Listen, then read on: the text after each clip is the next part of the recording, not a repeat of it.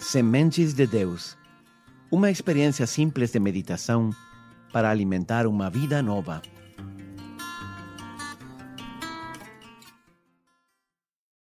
Tudo bem? Bem-vindo a esta quinta meditação do Advento. Sou o Padre Rodrigo e estou feliz que esteja seguindo estas meditações para preparar um pouco melhor seu coração para o Natal.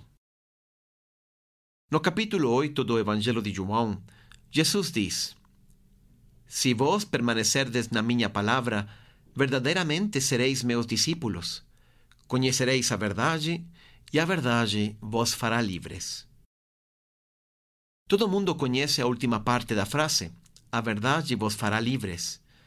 Mas poucos lembram a primeira parte da frase: Se permanecerdes nas minhas palavras. Ou seja, se vocês me escutam, se vocês guardam as minhas palavras e as seguem, então a verdade que há nessas palavras vos fará livres. A verdade liberta. Mas não é fácil encontrar a verdade no mundo de hoje. Você não vai encontrar a verdade na televisão. Você não vai encontrar a verdade nos jornais ou nas revistas. Você não vai encontrar a verdade nos amigos, nos políticos, na opinião pública. O mundo diz: você nunca vai chegar a ser ninguém quem pensa você que é? Você não é digno ou não é digna. Você é velho demais, você é jovem demais, você é gordo demais, você é feia demais, você não tem o talento necessário. Mas eles não sabem a verdade sobre você, sobre sua vida e sobre sua identidade. Só Deus conhece essa verdade. E só Ele pode a revelar. E Jesus diz eu te farei livre. Escuta o que diz São Paulo aos Romanos. Não vos conformeis com este mundo, mas transformai-vos pela renovação de vossa mente, para que experimenteis qual seja a boa, agradável e perfeita vontade de Deus. Gostaria de destacar essas palavras finais. A boa, agradável e perfeita vontade de Deus.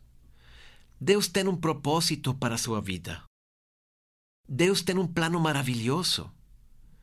Como diz São Paulo, o plano é muito bom, é agradável, é perfeito.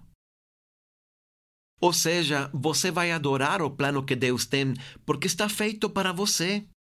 Está totalmente customizado.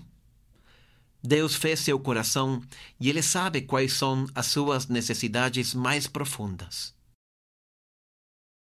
Mas você nunca poderá conhecer esse plano, segui-lo e realizá-lo plenamente, até não enxergar as coisas segundo a mente de Deus, enxergar as coisas segundo a verdade de Deus.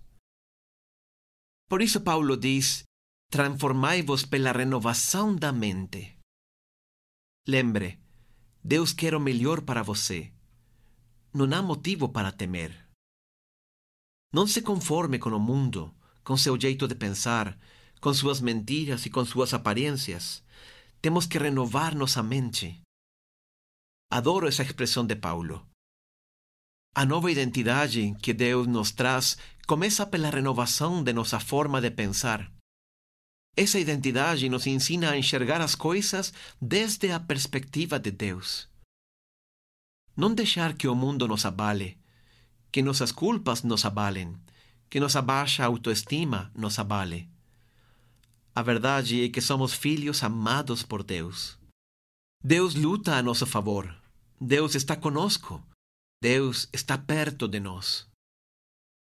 A nova identidade que Jesus trouxe para nós nos permite sempre começar de novo, sem importar quantas vezes tenhamos caído. Às vezes as pessoas chegam à confissão e me dizem: Padre, caí de novo no mesmo pecado.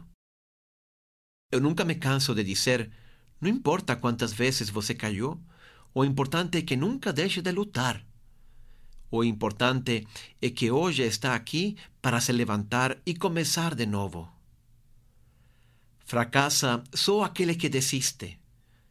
Não importa cair mil vezes se ama mais a luta que a queda. São Paulo diz: transformai-vos pela renovação de vossa mente. Ou seja, a luta mais importante de nossa vida acontece dentro de nossa mente. Mudar a sua vida começa por mudar a sua forma de pensar.